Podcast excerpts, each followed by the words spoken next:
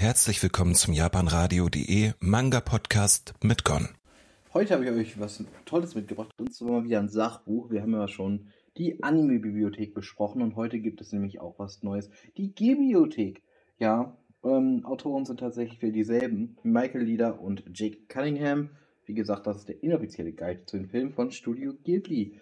Und auch hier gibt es wieder quasi, ja, auf ungefähr 180 Seiten sehr viel zu erzählen oder 190 Seiten sogar, äh, kann man hier ziemlich viel erfahren über Studio Ghibli, über die Produktionen, ähm, wie ist was entstanden, wie ist welcher Film entstanden, wie ist es überhaupt zu Studio Ghibli gekommen, welche Filme waren damals auch in den 80ern, zum Beispiel in Japan erfolgreich, wo es halt schwer das Auslandsgeschäft ja gar keine Rolle gespielt hat, ähm, welche nicht, wie, wie sind die, die Filme selber entstanden, also welche Ideen haben wir dafür gehabt.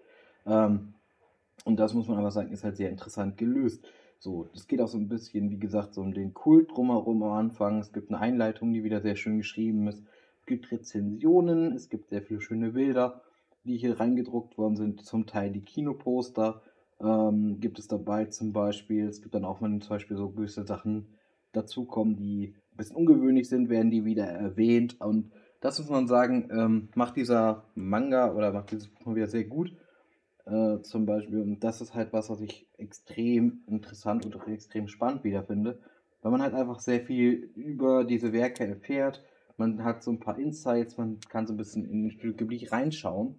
Und ähm, das macht dieses Buch wieder so unglaublich sinnvoll und unglaublich gut zu lesen. Das macht sehr viel Spaß. Seit, vor allem, wenn man auch seine Lieblinge hat. Man kann natürlich auch neue Werke entdecken ähm, auch so ein bisschen gucken, was gibt es denn überhaupt alles, weil es sind zum Beispiel so Sachen dabei, mit denen habe ich mich nie befasst, so die sind halt auch zum Beispiel für mich immer bis heute so unter ferner liefen, aber vielleicht sollte man dich dann doch mal anschauen oder interessant sein könnten, anzuschauen, aber ähm, das natürlich irgendwas auch ist, manchmal, wo man dann halt auch aufgrund der Zeit dann gar nicht drauf kommt. Und das Buch bietet es halt einfach an, ähm, dass man das macht. Das Ganze hier ist auch wieder im Hardcover, das finde ich auch sehr schön gestaltet, auch insgesamt und für 30 Euro finde ich ist der Preis aber auch fair. Man muss sagen, das ist ja schon eher ein Nischenprodukt. Aber wie gesagt, mit den ganzen Farbseiten drin, mit den ganzen Bildern, die sie da eingebaut haben, allem, was dazugehört, kann ich nur sagen, es ist schon sehr gelungen.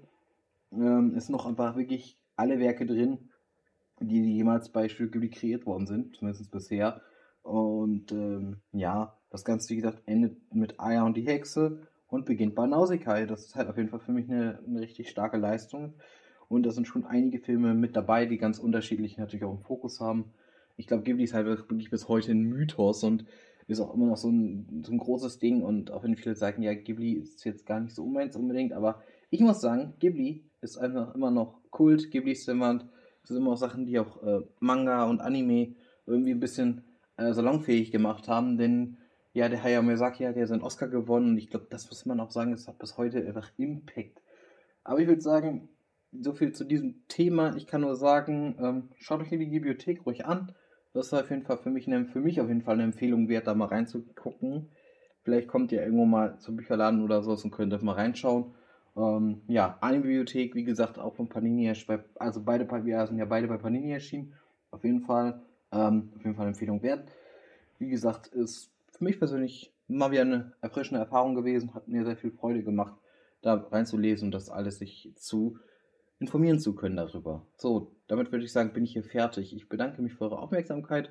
Hoffe, dass ihr einschaltet zu unseren Sendungen und natürlich Inspiration Jano Manga jeden Samstag ab 20 Uhr im Normalfall. Und dann bin ich bald wieder für euch da mit neuen Podcasts und deswegen viel Spaß noch und einen schönen Tag. Euer Gon. Tschüss.